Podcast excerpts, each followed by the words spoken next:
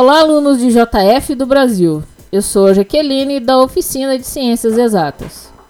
De hoje até os dias 7 e 8 de dezembro, trarei até vocês questões dos processos seletivos para ingresso nos técnicos e integrados dos institutos federais. Vamos discutir questões e ferramentas de solução. Lembre-se, você pode ouvir nossos podcasts em qualquer lugar e situação. Pode escolher o horário mais apropriado para buscar papel e lápis e tentar resolver as questões de acordo com as nossas dicas. Se inscreva e comente. E vamos para a primeira questão. Alunos, primeira questão, processo seletivo 2016 1. Cursos técnicos concomitantes e subsequentes. Questão 13. Considere g de x igual a 8 menos 3x ao quadrado a representação algébrica de uma função g de r em R. Com relação à representação gráfica de g de x no plano cartesiano, assinale a alternativa correta. A. É uma parábola com concavidade voltada para baixo, interceptando o eixo x em dois pontos distintos. B. É uma parábola com concavidade voltada para cima, interceptando o eixo x em dois pontos distintos. C é uma reta interceptando o eixo x em um único ponto. Opção D é uma parábola com concavidade voltada para baixo, interceptando o eixo x em um único ponto. Opção E é uma reta e não intercepta o eixo x. Alunos, a primeira coisa que vocês têm que ter em mente, vocês sabem diferenciar função linear ou afim de uma função de segundo grau? Segundo, tá? Você sabe ler uma função? Quando eu digo G de R em R, você sabe o que isso significa? Sabe o que isso quer dizer? Terceiro, você sabe descrever o gráfico de uma função afim e uma função do segundo grau? Quarto, você sabe analisar o sinal de uma função? Se você sabe responder essas perguntas, ótimo, a gente vai partir para a solução. Se você não sabe responder essas perguntas, corre na internet, corre em alguns livros do ensino fundamental ou do ensino médio e corrige essa deficiência. Algumas dicas que eu quero dar a vocês é a seguinte: primeiro, escreva uma função corretamente. G, quando eu digo g de x, se escreve g entre abre parêntese x fecha parêntese igual a 8 menos 3x ao quadrado. Uma função de g dois pontos r seta r, ou seja, g de x igual a 8 menos 3x ao quadrado é uma função g de r em r. Isso significa que meu domínio e imagem estão no conjunto dos números reais ou seja, valem quaisquer valores reais, tanto no eixo do x quanto no eixo dos y, ou seja, tanto no, no eixo das ordenadas como no eixo das abscissas. Se você não sabe o que é ordenado e o que é abscissa, corre atrás, saiba a matemática como ela é. Uma função, gente, possui pares ordenados.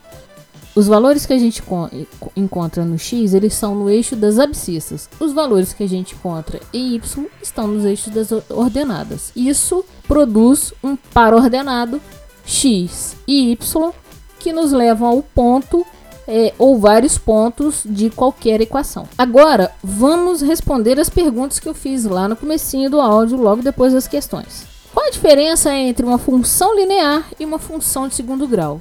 De cara uma função linear ou uma função afim ou uma função de primeiro grau, o x ele não tem expoente. Olha, o melhor, ele tem expoente sim, mas o expoente vale 1.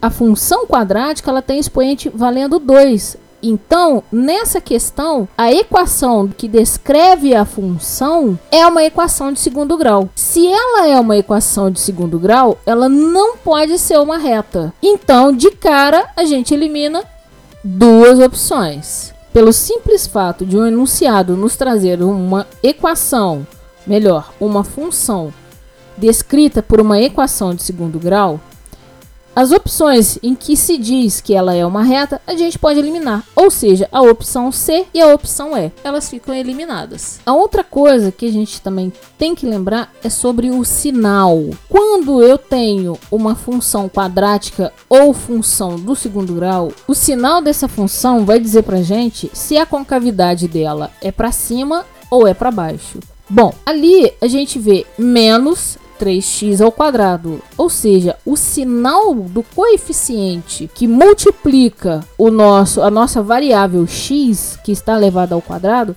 ela tem sinal negativo. Então, ela tem a concavidade voltada para baixo. Se esse sinal aí fosse mais 3, a concavidade seria voltada para cima. Então, gente, somente com esses conhecimentos a gente já elimina mais uma, ou seja, a opção B, em que diz que é uma parábola com concavidade voltada para cima. Não pode, é uma parábola com concavidade voltada para baixo. Letra B eliminada. Agora, nós vamos interpretar o delta da equação. Olha, toda função quadrática pode ser resolvida através de bases completas ou incompletas. Vamos buscar o valor de delta, tá? A gente sabe que delta pode ser maior do que zero, igual a zero ou menor do que zero.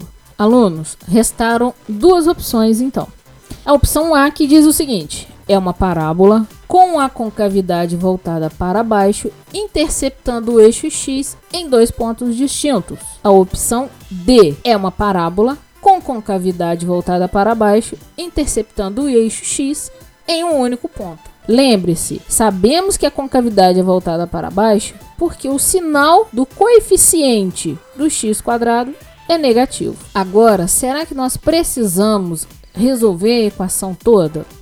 Primeiro, nós vamos encontrar o valor de delta. Como já foi dito antes, sabemos que se delta é maior do que zero, nós temos duas raízes reais distintas. Se delta é igual a zero, tem duas raízes reais iguais. E se delta for menor do que zero, tem duas raízes imaginárias, não é real. Ou seja, pertence ao conjunto dos números complexos, tá? Isso não é assunto para vocês agora. Como encontrar o valor de delta? Delta é igual a b ao quadrado menos 4 vezes o coeficiente A e a constante C. Bom, a nossa equação do segundo grau que descreve essa função é 8 menos 3x quadrado. Quem que é o A? É o menos 3. Quem que é o C? É o 8. Quem que é o B? Zero. Essa, essa equação do segundo grau, ela não possui co é, coeficiente B. Quando não possui, a gente declara ele como zero. Bom, então delta é igual a zero ao quadrado menos 4 vezes menos 3 vezes 8. O menos da expressão multiplicando o menos 3 dá positivo. 4 vezes 3, 12, vezes 8, 96.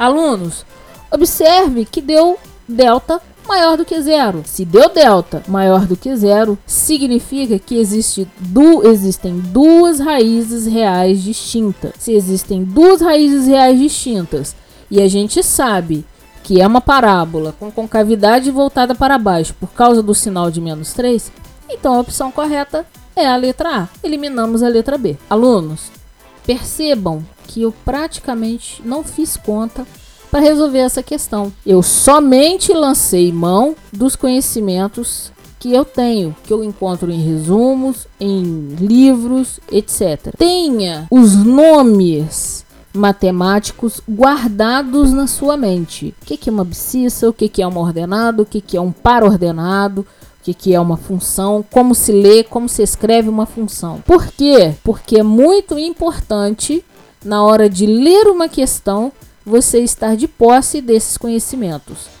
E quanto mais questões a gente faz voltadas para o assunto, mais a gente refina esse conhecimento. Eu fico por aqui, aguardo vocês na próxima questão, aguardo o feedback de vocês e até o próximo áudio.